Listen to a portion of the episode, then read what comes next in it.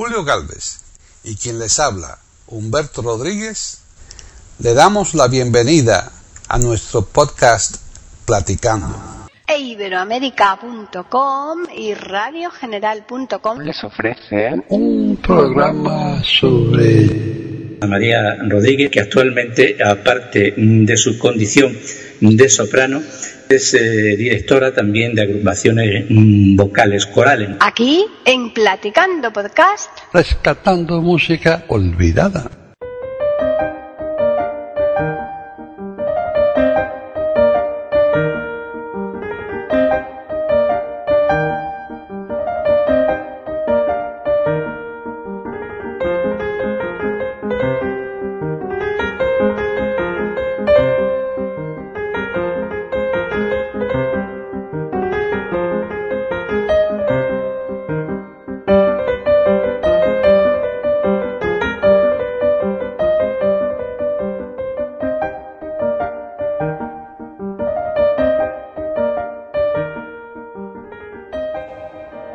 Bienvenidos un día más a Platicando Podcast, rescatando música olvidada en iberoamérica.com. Soy Paqui Sánchez Galvarro.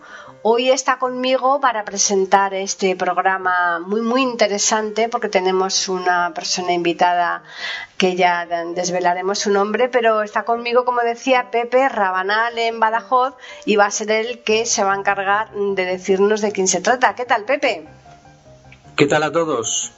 Yo sabe que nunca puedo decir ni buenos días, ni buenas tardes, ni buenas noches. Efectivamente. Porque la diferencia horaria en los diferentes países, pues la verdad, queda un poco como desplazado. Pero hoy sí tenemos una, tenemos una invitada eh, que en esta ocasión no está eh, más allá de nuestra frontera ni cruzando el charco, sino que la tenemos muy cerquita, la tenemos aquí en, en Badajoz. Sobre todo tú, ¿eh? Sí, yo, bueno, sí, tú estás, tú estás en Madrid, bueno, pero ah, mm, de que se pase la, eh, la, la pandemia, pandemia está vas a cerquita. poder venir eh, tranquilamente que 400 kilómetros Nada, no son nada. nada, como nada. lo de 20 años en el tango. Ya bueno, ves. pues decía que yo la tengo aquí al ladito eh, en Badajoz y es una persona, eh, yo no la conozco personalmente, aunque sí la tengo agregada en, en mi lista de amigos de Facebook, que yo no sé por qué eh, se van agregando cada vez más artistas en ese, en ese sentido. Hombre, mis gustos musicales casi todo el mundo los conoce y también he pisado bastante escenario durante 20 años, ¿no? Claro. Eh, pero mm, en este caso hemos preferido eh, que sea una, em, una persona, una artista eh, de la tierra, eh, puesto que nos dedicamos también mucho en el programa a sacar voces y artistas del, del continente latino, del continente hispanoamericano, y mm, nos apetecía que fuera una persona cercana y sobre todo de estas nuevas generaciones eh, que tiene el Conservatorio eh, de Badajoz en sus últimas etapas. Como decíamos nosotros, eh, pues los de mi escuela, los de mi edad, no tuvimos la ventaja de tener el conservatorio del que ahora dispone la ciudad de Badajoz y de ahí han salido una cantidad de músicos y de directores estupendos, ¿no? Eh, algunos han quedado en la tierra, en la docencia, en la enseñanza y en sus conciertos, y otros han salido a volar eh, por los Mozarteum y por toda Europa. Nos estamos refiriendo a María Rodríguez, eh, que actualmente, aparte de su condición de soprano, pues es directora también de agrupaciones vocales corales, ¿no? Pero vamos a dejar que sea ella eh, quien se presente y que nos explique un poco su actividad, de sus estudios, de sus proyectos, que iremos desgranando y también iremos poniendo algunas de, de sus canciones, de sus interpretaciones, tanto de coro como de solista. Hola, buenas María, ¿qué tal? ¿Cómo Buenas. te? Bien, bien. Ahora mismo, tal y con, con la que está cayendo, la verdad es que encontrarse bien es un eh, es maravilloso, vamos. ¿Qué tal? Bienvenida, María. Bien, ¿qué tal, Paqui? Pues bien, eh, como tú decías, eh, solamente el, el ir contándolo día a día ya es bastante, ¿no? Sí, sí, Eh. sí. Mm. Es bastante, aunque para los artistas se intensifican otras actividades, aunque sean más caseras. Nos comentaba un Sí. artista ayer que, bueno, si yo en este mm, periodo ya pues, he, compuesto 15 temas, ¿no? Sí, pues, sí, claro. ¿Tú empezaste en el Conservatorio de Badajoz o venías ya con estudios musicales de otros sitios? ¿Cómo fue mis comienzos, pues yo empecé, em, empezó a darme clases de lenguaje musical en casa mi padre porque él tiene afición a la música y le, hubiese encantado poder estudiar guitarra de joven. Entonces él empezó a enseñarme en casa, vivíamos por entonces en Valencia porque mi padre estaba allí trabajando y por mm, cosas de los inmigrantes estábamos allí. Y, y empecé allí en el Conservatorio de Torrent allí hice, pues, yo estudié por el plan antiguo, por el año, por el, plan del 66. Y, y, estudié allí hasta cuarto de piano y terminé allí el solfeo, que por entonces se llamaba solfeo, no lenguaje musical. Pues solfeo de toda la vida. luego. Claro, el solfeo de la vida. Y luego nos trasladamos aquí y aquí ya fue cuando empecé, yo empecé con piano y empecé a, a recibir clases de Isidro Duque. Y, nada, aquí ya terminé el profesional de piano con Isidro, el superior lo terminé con, Guadalupe Rey y estando siendo alumna de Guadalupe Rey fue cuando me picó el gusanillo del canto, que siempre lo había tenido ahí, pero nunca, nunca lo había desarrollado, había cantado coros y eso, pero nunca me había, recibido clases. Y eh, di un, eh, una, un, año, un par de años de eh, clases con, con Celia Sánchez para eh, para prepararme la prueba de acceso al, conservatorio y entré con Coronada, con María Coronada. Eh, y nada, ya, y, ya ahí pues con Coronada hice toda mi carrera de, cantante. Así que pues ese es un poquito... Eh, Así de, de, prisita, ¿no? O, sea, o sea que eres pura cepa del Conservatorio de Badajoz. Hombre, claro. Sí, y además has nombrado a, sobre todo a una de ellas eh, que es un íntimo amigo mío, que es Isidro Duque. Isidro Duque. Hace tiempo que, que, no, que no le veo, pero cualquier día le llamo para que nos cuente también sus andanzas. Hombre, claro, claro. es un, aparte de que, de que siempre eh, fue un pianista excepcional, con especialidad en tales y muy tirado también a lo moderno. Yo lo conozco desde el tiempo de Mérida, somos paisanos. Y mm, resulta que también tiene un bagaje de orquesta ligera tremendo, ¿no? Sí, sí, sí, sí. Sí, él, nos lo contaba algunas veces en, la, en las clases, nos contaba las anécdotas. Luego es que eh, ocurrió la casualidad que cuando terminé el grado profesional, por entonces no había, no había tantos profesores, no estábamos tantos que hubiésemos terminado la, la carrera de piano. Y tuve la suerte de compartir eh, claustro con él en, el, en una escuela de música cuando él ya estaba jubilado y tal, eh, quería seguir dando clases y estuvo un tiempo dando clases en la, en la escuela de música de los Santos de Maimona. Sí. Y, buen sitio también los Santos, ¿eh? Sí. Y allí pues compartimos mm, clases y la verdad es que muy bien. Eh, de ahí pues tengo otros recuerdos que no son los, los de meramente siendo alumna suya, ¿no? Y, compartimos muchos años de coche. La verdad es que, bueno, no, cinco años, que ahora ya se ve en la distancia y son pocos, ¿no? Pero en, aquellos momentos pues fueron unos años muy entrañables, la verdad es que los recuerdo con mucho cariño. Pues eh, curiosidad y mm, para ti también, pero en especial para Paquita que nos está escuchando, que se me ha venido a la cabeza con este pianista del que nos habla María, sí. Eh, Isidro, Isidro Duque, eh, mm, que empezó muy joven, pues yo que empecé de actor infantil con cinco años, en el Liceo de Mérida, dábamos conciertos. Es decir, Isidro Duque tocaba su repertorio y yo recitaba el mío, ¿no? Ajá, sí, sí. Y a, y a veces tenían que poner hasta altavoces en la calle porque mm, de la... La cantidad de gente que había, ¿no? había poco espectáculo en aquellos años, ¿no? Mm. Entonces, por eso o sea, me alegra mucho que haya sido, además, tu profesor. Hombre, claro. Eh, pues yo creo que, Pepe, podemos empezar a escuchar algo ya de música, ¿no? Sí, bueno, pues lo que más os parezca, por ejemplo, para entrar en ambiente. Claro, yo creo que alguna pieza de Joaquín Rodrigo, ¿qué te parece? Me parece bien, sí. ¿Eh? Sí, eh, eh, exactamente, esa que, que, este, hemos estado comentando antes hmm. fuera de micrófono. Podría ser perfectamente, porque es de un concierto, un recital concierto tuyo, supongo. Sí, con mi marido. Es tu marido el pianista, ¿no? Sí, sí, sí. Pues dale también nuestra enhorabuena. Claro. ¿El título de la pieza cuál es, eh, María? Eh, ¿Con qué la lavaré? ¿Con qué la lavaré? Joaquín- Exacto. Rodrigo. Muy de bien. los cuatro madrigales amatorios. Sí. Ujú. Perfecto, pues vamos a escucharla.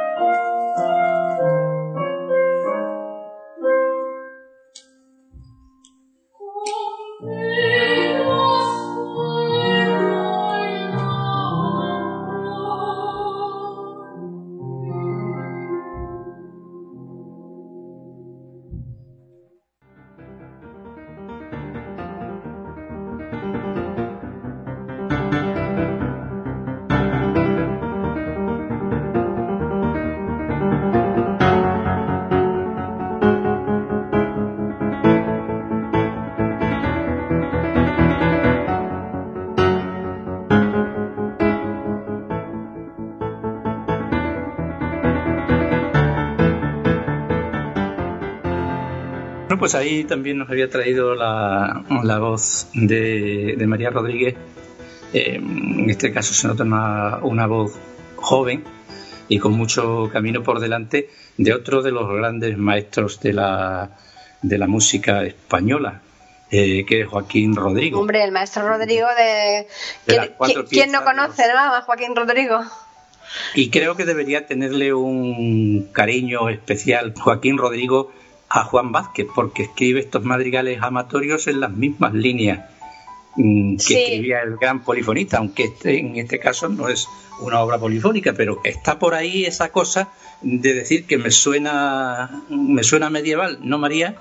Sí, sí, sí. De hecho, el, el repertorio está escogido precisamente con mucho cariño porque eh, estuve durante muchos años cantando en Amadeus y la, en el coro Amadeus de Puebla de la Calzada. Ah, y, con Alonso Gómez, Con. Alonso Gómez, sí. Y, en, eh, y durante ese tiempo, pues eh, estuvimos cantando mucho tiempo la eh, con que la lavaré, el de dónde venís amores, mm, eh, la- eh, todas las piezas así de los madrigales de Vázquez y con mucho recuerdo me, me gustó mucho la, la versión de Joaquín Rodrigo eh, porque no perdía la esencia del madrigal pero era con acompañamiento de piano y tenía como un toque más impresionista. Entonces lo, lo recuerdo eh, recordaba con mucho cariño y por eso la- las escogimos para el concierto. Ahí, por ejemplo, lo mismo que Pepe en sus actuaciones. Canta y toca la guitarra. En este caso, de un soprano, una soprano como tú, eh, sería imposible que tú misma te acompañaras al piano, ¿verdad? Es muy complejo eso, ¿no? Para mí es complicado. Para mí es complicado, aunque eh, debo reconocer que las clases de coro hago prácticamente me las tiro en el piano tocando, eh, tocando y cantando. Pero sí que es verdad que, mm, para mí en la interpretación al piano me da mucho respeto en el sentido de mm, que, me gustaría hacerlo bien, ¿no? Porque eh, sabes, el, no lo mismo tocar que acompañar, se supone que acompañarte a ti es más fácil porque él te conoces bien, se supone, pero claro, no puedes estar tan pendiente pues de, de, la, de lo que es el, eh, la conducción de las voces en el piano, de, mm, de que el sonido sea limpio, entonces a mí por lo menos no me gusta tocar y acompañar eh, el tocarme y acompañar. La cosa es, eh, mm, por ejemplo, pues eso, cuando estás eh, en casa o acompañando a tus alumnos y eso, pues sí que es más fácil, ¿no? El hacer un ejemplo. Pero a la hora de un concierto me gusta estar más pendiente de, por ejemplo, de mí cantando o de mí tocando antes de... De las dos cosas. De, las dos cosas a la vez, claro. Pero María, yo eso me lo pregunté hace ya bastante tiempo y creo, creo que encontré la respuesta. Y yo creo, yo, yo de, estas, cosas que se me ocurren, que igual es una tontería, ¿no? Eh, pero yo me fijaba mucho, por ejemplo, um, las sopranos lo tienen que tener muy difícil y sobre todo cantando madrigales o cualquier otro tipo um, de tema que vaya en la misma línea, porque hay muchísimo sostenido. Sin embargo, las cantantes eh, que tiran al jazz, como puede ser Nina Simon y todo eso, como hacen inflexiones a la baja y se cortan y respiran el piano, les ayuda un montón tocando ellas, ¿no? Pero para una, para una soprano cantando, no sé, yo no me imagino a, una mezzo soprano como en El Barbero de Sevilla, la canción de Rosina cantando y tocando el piano, es imposible. ¿eh? Claro, es complicado.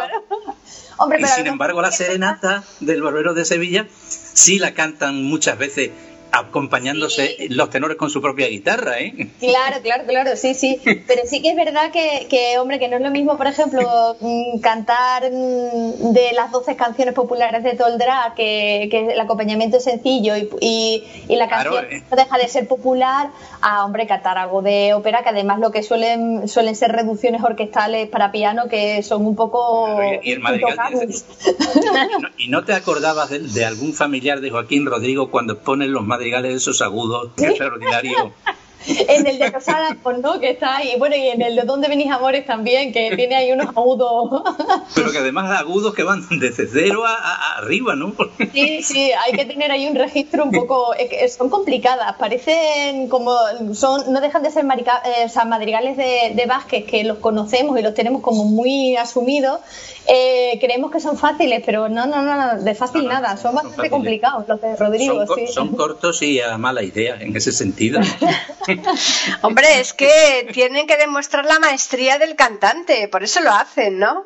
Sí, son un poco virtuosísticos. Claro. La que con quien alabaré es el más sencillo de, todos esos madrigales y aún así, eh, mm, para que se entienda bien el texto, que es un poquito eh, la gran dificultad del canto, aparte del aire, bueno, de las millones de cosas que hay, ¿no? El, que se entienda el texto en esos agudos es complicado. Ya, eh, hay, que trabajarlo mucho. Mi padre, que era pianista también, y siempre que tenía que acompañar a alguien, cualquier género, ¿no? Porque daba lo mismo ligero que clásico, ¿no?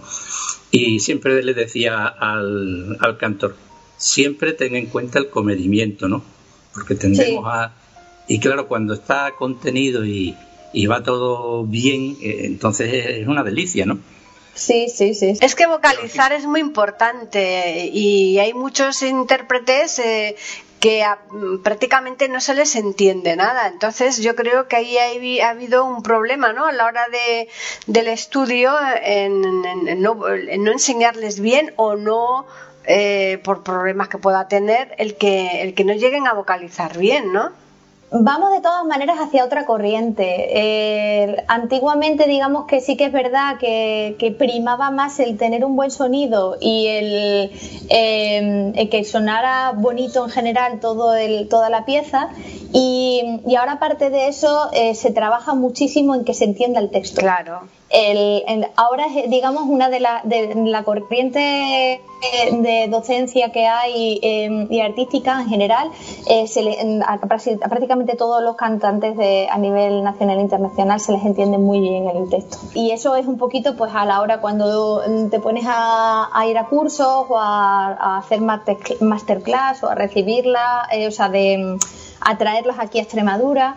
Eh, es un poco lo que veo en todos los profesores que, vienen, es el tenía de cantar el alumno y mm, no te he entendido nada del texto. Así que tienes, tienes que volver a empezar, ¿no? Le dices, ¿no? Pero, es, pero es necesario. Empezaron a trabajar en ese, en ese tema mucho las casas de disco. A mí me lo comentó una vez en un estudio de grabación un ingeniero de sonido que cuando empezaron a grabar eh, fondos musicales operísticos, ¿no? Eh, sobre todo con sopranos, porque al tenor, al bajo, al barítono van mejor en ese aspecto, ¿no?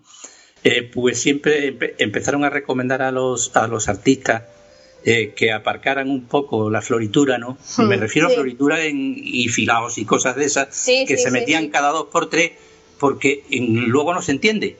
Y entonces eh, en el disco la gente tiene que oír y entender, ¿no? Claro, claro. claro, Y claro, ahí empezaron a, ponerles un poco la, rienda y se dieron cuenta de que eso funcionaba bien. y que eso en el fondo es eh, lo que acerca un poco también este tipo de música a otros públicos, porque si nos damos cuenta, eh, lo que una persona totalmente em, que no, no, ha, no, ha, hecho nunca, no ha escuchado nunca ópera o no ha escuchado nunca canto lírico dice sin desde su desconocimiento precisamente es es que no se entiende lo que dice. Claro pero, por eso no, que por lo menos que si tú estás escuchando una ópera que mm, más o menos puedas seguir un poco el argumento, ¿no? Con lo que estás escuchando. Claro, claro. Y, ah, hombre, estará en otro idioma, pero claro, ir a, por ejemplo, una zarzuela o hmm. escuchar un, concierto de música española y no, no entender lo que se está diciendo. Hmm. Yo recuerdo perfectamente de, de una de, de, las personas que, de las que he recibido así más asiduamente clase, que es Marta Infante, la mezzo soprano. Eh, recuerdo ir a clase y darme el estar trabajando mucho eso. Y una vez que ella, eh, que fue un recital suyo, el recuerdo que era de las canciones, no, era de líder de, de Schumann, creo que era. Y dentro de mi desconocimiento del alemán, que, que yo conozco lo, básico que puede conocer un cantante a lo largo de su carrera de, de, sus estudios, eh, podría haber hecho un dictado de lo que estaba cantando. O sea, eh, se entendía todo perfectamente. Y eso es un poquito mm, la línea por la que van ahora mismo la mayor parte de los cantantes. Es que, claro, como tú decías, la ópera evidentemente pues está en italiano, está en alemán, pero el, el, que sepa italiano, sepa alemán, por lo menos que la pueda seguir. El que no lo sabe, evidentemente no. Pero, pero normalmente la zarzuela, la zarzuela que es española, pues tú imagínate cuántas personas eh, antiguamente eh, pues mm, te, cantaban una romanza y no te enterabas para nada de lo que estaban cantando, ¿no? Claro, sí, sí, sí. Bueno, vamos a escuchar música. Sí, ¿escuchamos alguna otra piecita? Sí. Pues venga, vamos a ver. A ver, ¿cuál vamos a escuchar ahora, María? Pues, mm, si os parece, escuchamos eh, algo de eh, Con amor es la mi madre, de Obradors. Vamos a escucharla.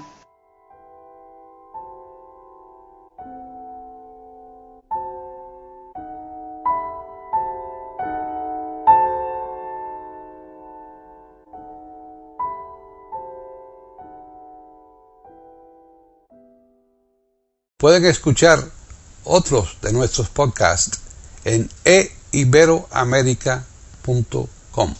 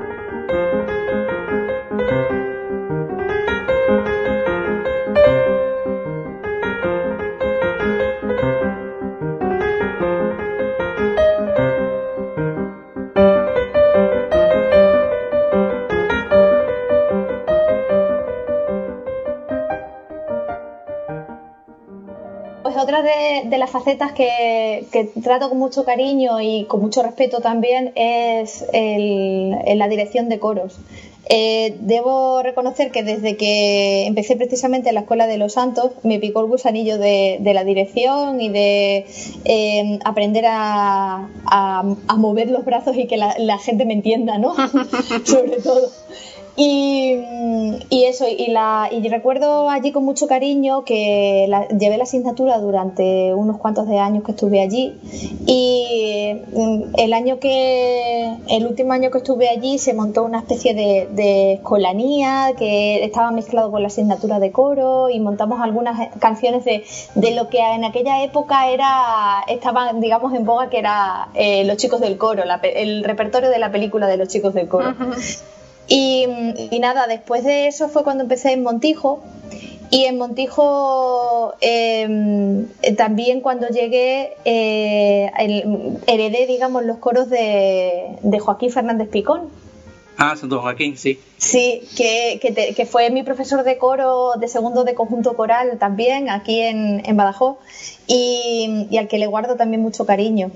Eh, pues eh, recuerdo que los niños pues tenían una formación vocal bastante buena y cuando llegué pues también eh, al final pues acabamos montando una, una, escolanía, una escolanía que con el tiempo se acabó convirtiendo en un coro juvenil porque claro, los niños crecían claro. y, no, se, no se quitaban del coro, con lo cual entonces ahora mismo allí en el en Montijo tenemos al coro juvenil, al coro juvenil del conservatorio, tenemos a el el, aula de coro, que son los de la asignatura de coro de, enseñanzas elementales, los que cursan tercer y cuarto de, grado elemental.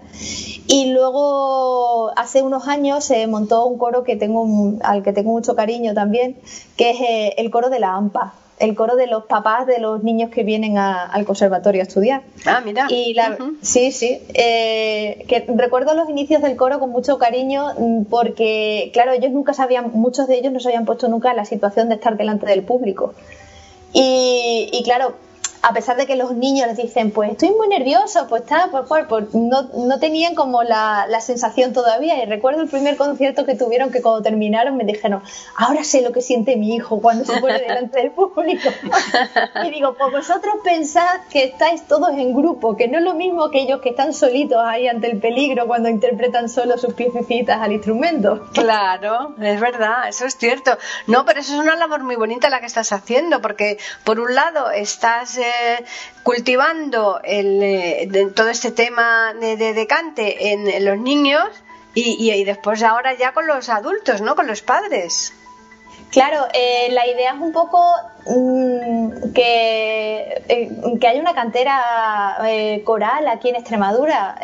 yo creo que eso es algo que, que los que estuvimos en determinado momento en, en el coro Amadeus eh, mm, soñábamos todos con eso, ¿no? Con que Extremadura sonase, por, eh, sonase fuera de nuestra comunidad, también por su repertorio coral y por su tradición coral, ¿no? Hay, hay comunidades que lo tienen ya como eh, muy intrínseco en ellos y nosotros no. Mm, hay mucha tradición, pero mm, más desconocida y más en plan, pues, de personas ya más mayores, colonias por entonces había muy pocas.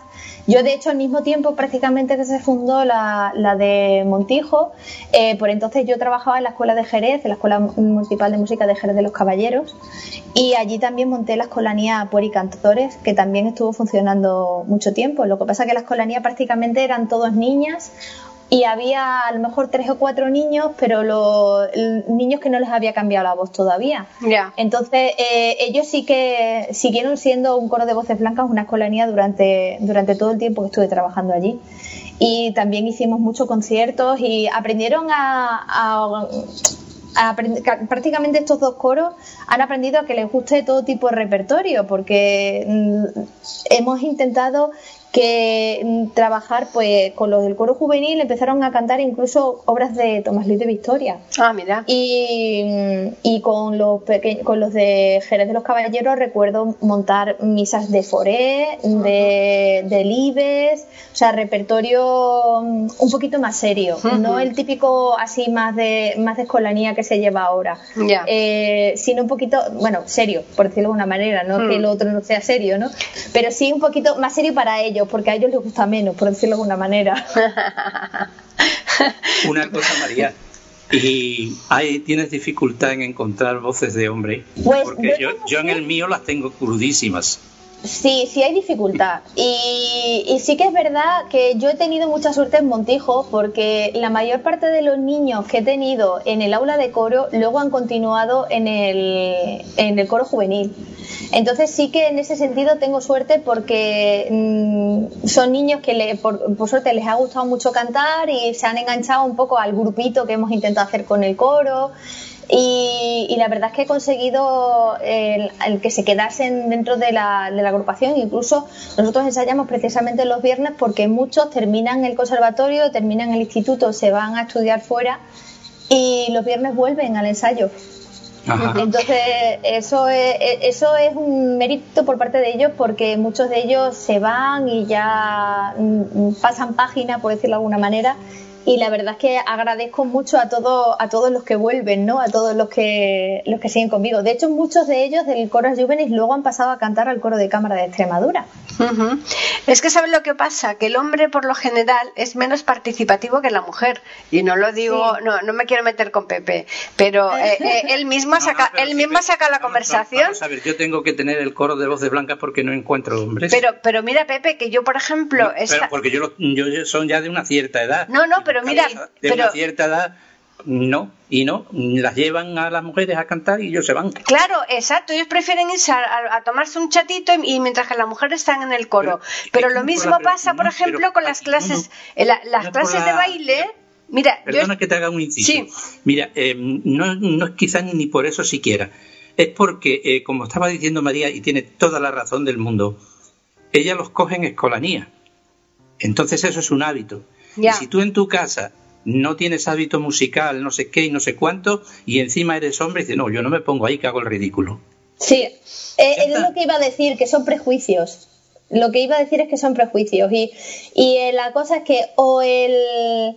Eh, yo, por ejemplo, la gente que tengo en el, los, los, hombres que tengo en el coro de la AMPA, casi todo es porque entraron dos que, se, que les gustaba cantar y al final esos dos han arrastrado a dos amigos y, y luego viene la mujer y viene el marido también y, y por eso digamos que, que, tengo un poquito más de hombres en el, en el coro de la AMPA, si no es muy difícil. Mi padre, por ejemplo, dirige la escolanía de, de o sea, el, la coral, perdón, de su pueblo, de Villanueva del Fresno, y, y, tiene muy poquitos hombres. Y es que, pues eso, a la hora de, de, por ejemplo, de actividades, sí que es verdad que las mujeres somos más de, de, bueno, pues mira, pues voy a cantar. Y los hombres, pues como no lo han vivido, y sobre todo eh, a lo mejor las generaciones posteriores que ya han vivido un desarrollo coral distinto, pues sí que mmm, cantan a ciertas edades. Pero sí que es verdad que, mmm, que ahora mismo, pues por la, por la educación y por la tradición que ha habido coral anteriormente, es más raro que te encuentres hombres que les guste cantar. Pero escúchame una no cosa, por... eso María lo tienes que trasladar a otros aspectos eh, totalmente diferentes, como por ejemplo el baile. Yo que sí, sí, yo, sí. yo, estoy en academias de baile y entonces lógicamente eh, hay muchas mujeres que hay que, que tienen que hacer el papel de hombre porque faltan hombres. Sí, sí, sí, sí, ¿Eh? sí. Porque claro, el, el, paso del hombre es distinto al de la mujer. Y, y, hay muchas mujeres que nos tenemos que ir turnando de hacer eh, de hombre, ir cambiando, porque eh, apenas hay hombres. O sea que es que sí, sí, sí, sí, eh, colaboran menos los hombres, por lo que sea, no lo sé, pero, que, pero yo sí que creo que es bastante porque... Luego te ves, te ves con la necesidad, sobre todo desde el punto de vista coral, hmm. de que a lo mejor te, te sale uno o dos. Hmm. Y los puedes admitir a, a los ensayos. Sí, sí. Y alguna sí, sí. cosita, pero luego no los puedes sacar en una actuación porque entre 15 o 16 eh, chicas, dos voces de hombre. Claro. Y, no hacen nada. O no, no, se oyen. O, no se, o oyen. Se notan, o se oyen demasiado, ¿sabes? Claro. Y es como una isla ahí de, Mm. de voz ahí, aunque lo estén haciendo bien. Y, y no. Claro. Necesito más. Claro, efectivamente. Sí, sí, sí, Porque un coro no es una voz, un no, coro no, es claro. un, un, coro es un acorde. Efectivamente, tiene que haber una cosa eh, equitativa entre todas las voces. Me... Claro, y eh, yo sudo porque y ahora fíjate cómo te lo planteas porque de, eh, vosotros habéis seguido ensayando porque yo con, con, el mío no he podido hacer nada y cuando lo, y cuando vuelva a retomar la, la tarea pues será de, de cero. Pues nosotros, eh, como el coro dependía del centro educativo, en cuanto se suspendieron las clases eh, presenciales en marzo, eh, lo que hicimos fue montar repertorio, pero mm, para que no dejaran de cantar, yo les mandaba audios y ellos me mandaban el audio eh, eh, con la, cantando ellos para un poco que yo viese que, que se la habían aprendido bien la obra y intentando, pensando en hacer en algún momento un montaje de estos que se han llevado mucho de montajes online, ¿no? De todo, todas las ventanitas y cada uno cantando desde su casa. Claro. Pero sí que es verdad que ahora vamos a volver y, y volveremos a cantar con mascarillas. De hecho, nosotros ahora tenemos un, con el coro de cámara de Extremadura, tenemos un proyecto con la orquesta de Extremadura eh, ahora para noviembre, que viene a dirigirnos Víctor Pablo Pérez. Y la, y la previsión es hacer los ensayos con, con mascarilla. Somos poquitas porque es, un proyecto que se ha pensado solamente para mujeres, pero, pero seguramente ensayaremos con mascarilla y con los niños también. Al coro de cámara, ¿no? Sí, sí, y con los niños también ensayaremos con mascarilla. Así que ahora mismo eh, por el tema de la exhalación y de las distancias, pues hay que estar poquita gente en una, en una sala y mm, cantando tiene que ser con mascarilla. Claro. No puede ser de otra manera. Bueno, pues vamos a escuchar alguna pieza interpretada por el coro, ¿no? Vale, perfecto. Pues si os parece la eh, Look at the World de John Russell. Pues muy bien. Me parece perfecto, así que vamos a escucharla.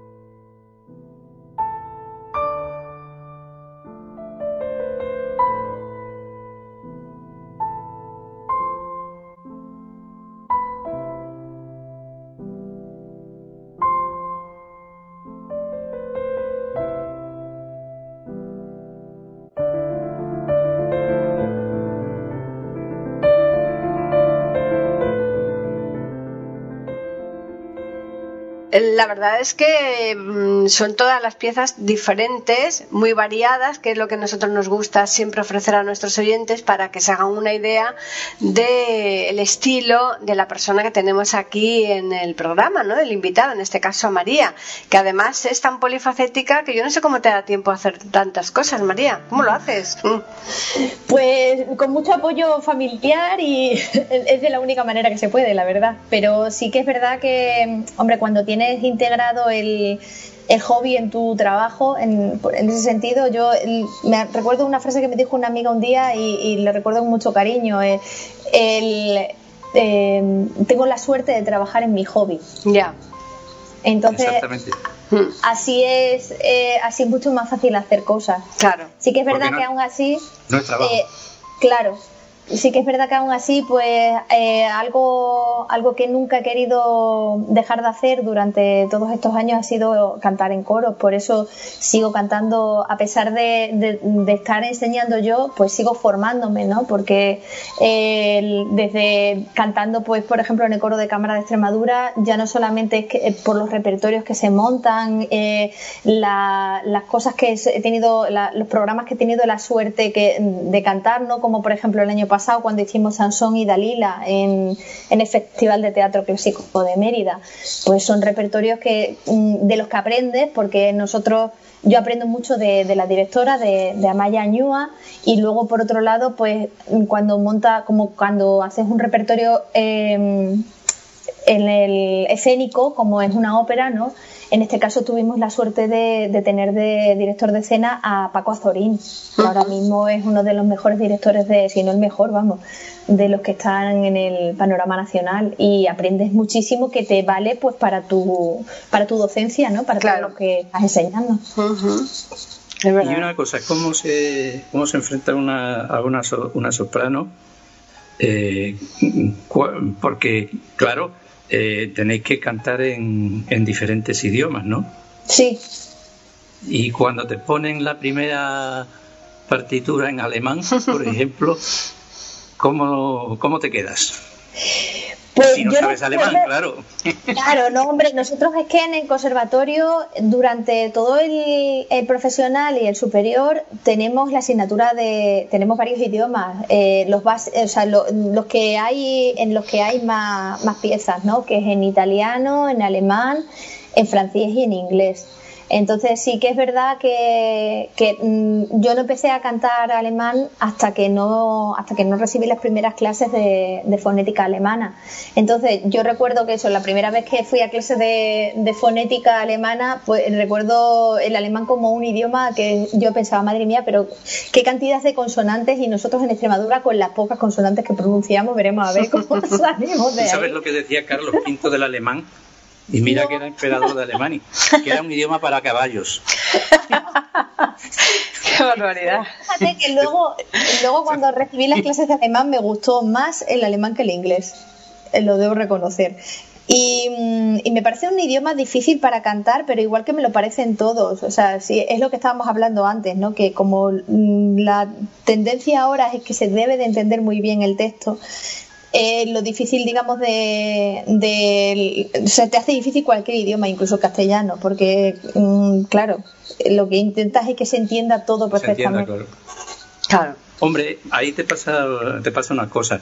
Eh, tú dices que eras del plan antiguo, del plan 66, ¿no? Sí, pero canto lo estudié ya por lo que sé. Ya, pero pues imagínate nosotros, por lo menos yo que soy del 57. Hombre, tampoco son muchos años más atrás, Pepe, no te vayas a dar. me refiero al plan. sí, sí, sí, ya lo sé. Pues a, nosotros nos metían, nos metían latín a, a, martillazos, ¿sabes? Claro. Y entonces, claro, yo cuando me enfrenté con las primeras clases de alemán, pues esas transposiciones de términos y, Hombre, eso, te, venía muy bien porque las declinaciones te servían. Y las declinaciones y todo, ¿no? Claro, Pero claro, a un chaval de ahora que está cero patatero. Que le han, quitado el latín en los estudios.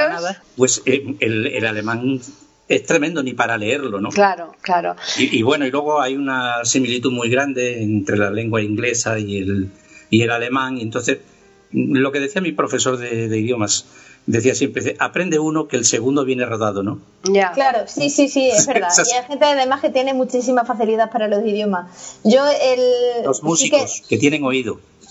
Bueno, yo creo que más gente, ¿eh? no solo los músicos. Eso, y los matemáticos, y los matemáticos. Hay gente que tiene mucha facilidad, yo lo veo. Tengo, tengo alumnos que son profesores de idiomas y, y cuando les enseñas la fonética de otro idioma, enseguida la captan y, y bueno, y, y, se ponen a hablar en el idioma en dos o tres clases y ya están medio hablando. Y yo digo, madre mía, qué facilidad. Yo, a mí me cuesta más, ¿eh?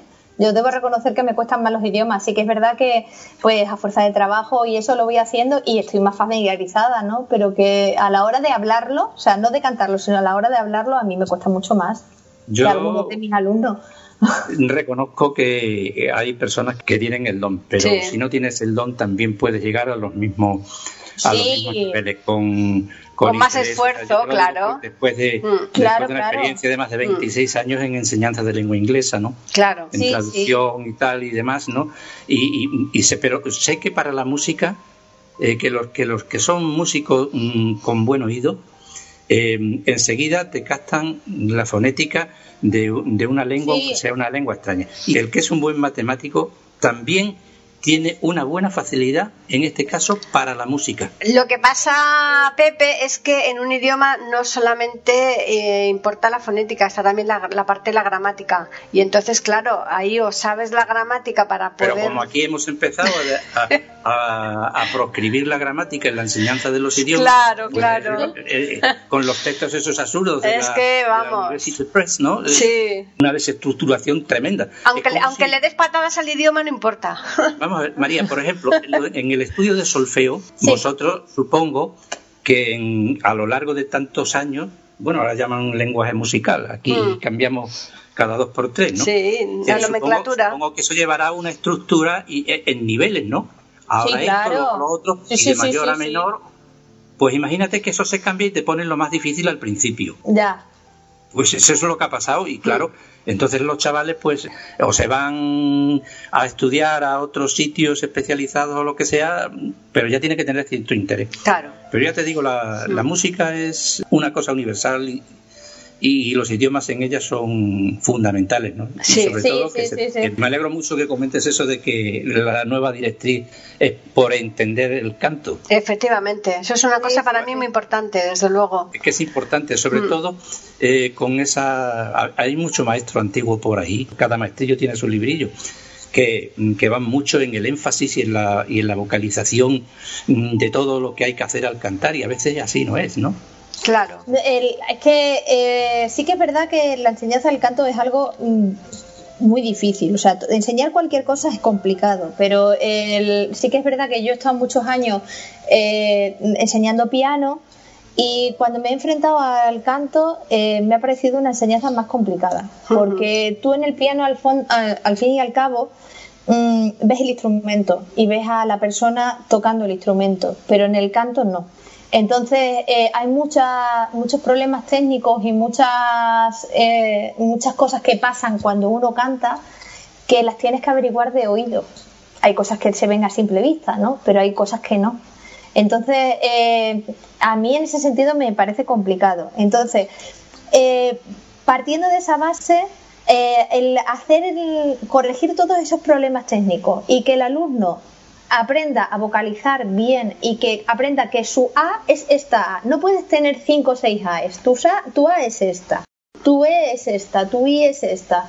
Y que el alumno al final acaba. Bueno, pero es que eso, eso se ve en cualquier cantante profesional de estos que están cantando eh, a nivel. Por la Letretco, cualquier, mm, cualquier cantante así de ese tipo, de mm, a ese nivel, digamos. Tú le ves que cuando tiene que hacer una A, sabes que la tiene ahí como, mm, como metida a fuego y, y la hace ahí. Y, la, y eso es un poco a lo que se tiene que. a lo que se, lo que se intenta trabajar con el alumno durante todo el profesional y el superior, ¿no? Que que vaya en la misma línea y que tenga el sonido, el, que lleve el sonido a un mismo sitio y que da igual lo que, lo que haga luego pronunciando, que el sonido no se vaya, ¿no? Entonces, Claro, lo tiene y que se fijo ahí, entienda, hundido. claro. Bueno. Entonces, eso, eso es muy complicado. Pues sí, sí, eso es complicado. Es complicado, pero lo vais real- realizando, con lo cual quiere decir que, que el- nunca es imposible. Sí, sí, no, no, no, no, no es imposible. De Claro. hecho, A mí, esto con lo que hablaba antes eh, José, ¿no? Que, la, que cuando hacemos la, eh, cuando enseñamos a alguien, yo recuerdo siempre que cuando vienen, sobre todo los, los, del coro de la AMPA, alguna padre o alguna madre me dice,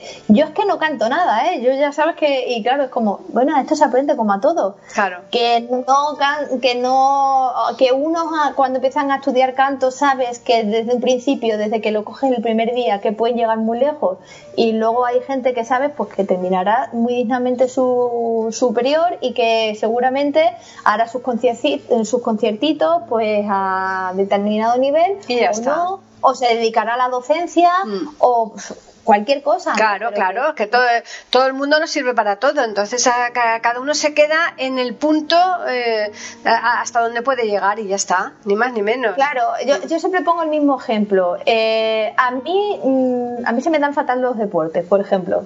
Mm, si quiero hacer, quiero tener una, una esto de, por ejemplo, de correr 5 kilómetros todos los días, pues me costará, me costará a lo mejor meses de entrenamiento, pero lo mm. acabaré haciendo. Y hay gente que a lo mejor, pues a la semana te está corriendo 5 kilómetros. Claro, claro, Pues sí, pero todo se consigue con esfuerzo. Pues sí, efectivamente.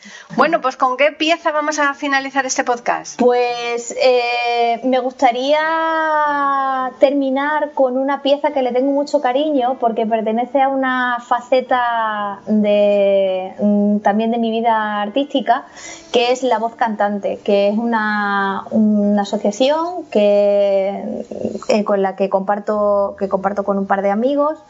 Eh, y que con la que he hecho muchos proyectos, conciertos, con proyectos pedagógicos, en museos y, en este caso esta pieza que vamos a escuchar pertenece al programa de voces de un museo, proyecto voces de un museo del museo en el museo de Don Benito de aquí de Badajoz. Eh, se llama el My Lover is a Farmer Lad.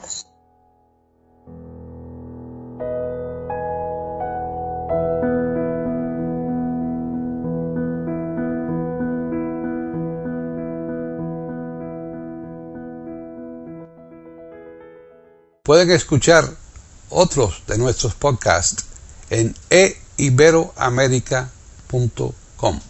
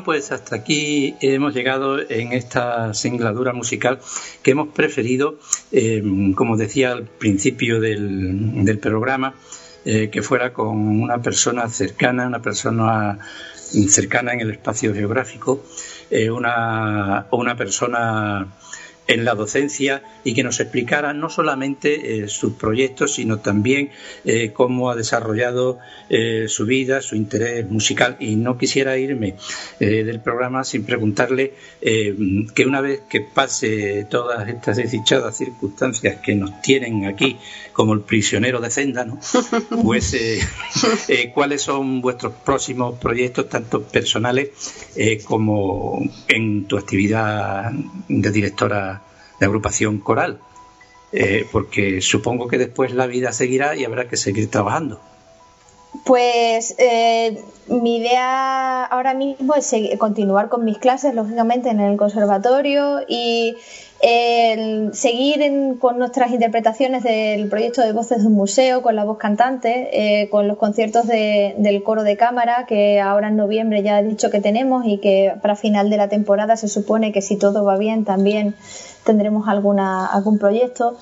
Y con mi coro juvenil eh, teníamos un proyecto con la Orquesta de Extremadura, un proyecto muy bonito eh, de obra de Ana Moríñigo, eh, y de Salvador Rojo y Las ojeras de la luna y la verdad es que me, gustaría, ojalá se pudiese hacer el, el, 2021, a lo largo de 2021 en algún momento porque nos quedamos con mucha pena. Se hubiese interpretado a finales de, a mediados de marzo y con todo esto de, de la pandemia no, no se pudo hacer y ojalá lo pudiéramos hacer el, en el año que viene.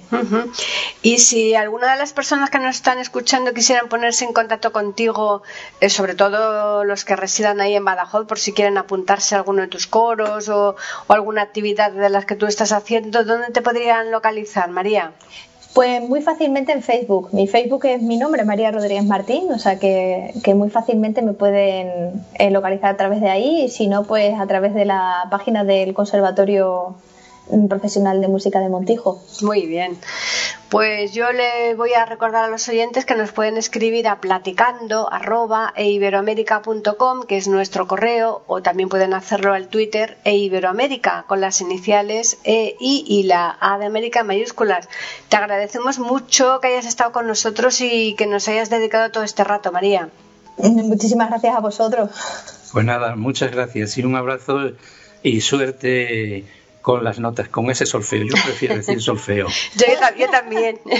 Porque pone las cosas en solfa, que es una expresión española que me encanta. Sí, sí, sí, la verdad que sí. Yo, hay algunas lecciones de solfeo, de, cuarto de solfeo, creo que si eran de cuarto, que todavía me las recuerdo de memoria, fíjate. Son cosas de que te, te las aprendes, ¿no? Y, no se te olvidan, no sé por qué. Sí, a, mí también me pasa con algunas de, las que aprendí yo en Valencia cuando estuve allí. Me pasa con algunas lecciones que todavía las recuerdo. Sí, sí, sí, es tremendo eso. Bueno, pues a los oyentes les eh, recordamos que estaremos aquí la próxima semana, eh, más concretamente el miércoles, para ofrecerles un nuevo podcast de Platicando Podcast, rescatando música olvidada.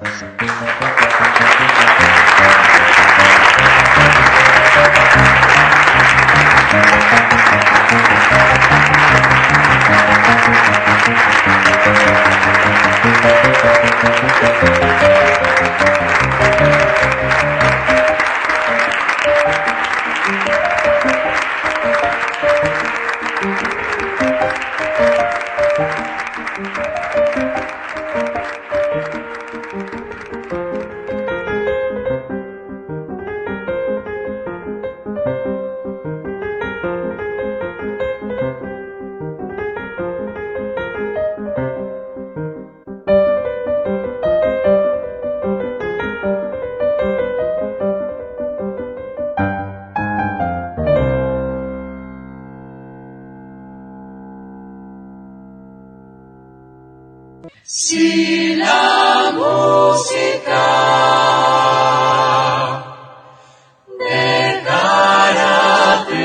Existir, dejaría de cantar todos los pájaros. Platicando podcast, rescatando música olvidada. Aquí encontrarán compositores e intérpretes de antaño. Participación de oyentes que lo deseen, con creaciones propias o aquellas que quieran rescatar. Podcast dirigido por Paqui Sánchez Calvarro. Edición de audio a cargo del productor Julio Galvez Manríquez. Pueden escuchar otros de nuestros podcasts en http dos barra barra e iberoamerica.com. Pueden escribirnos por correo electrónico a platicando arroba e o por Twitter a e con la e, la i de Ibero y la a de América en mayúsculas. Solamente me resta agradecerles a todos su atención e invitarles a que regresen el próximo miércoles para escuchar otro programa de Platicando Podcast, rescatando música olvidada.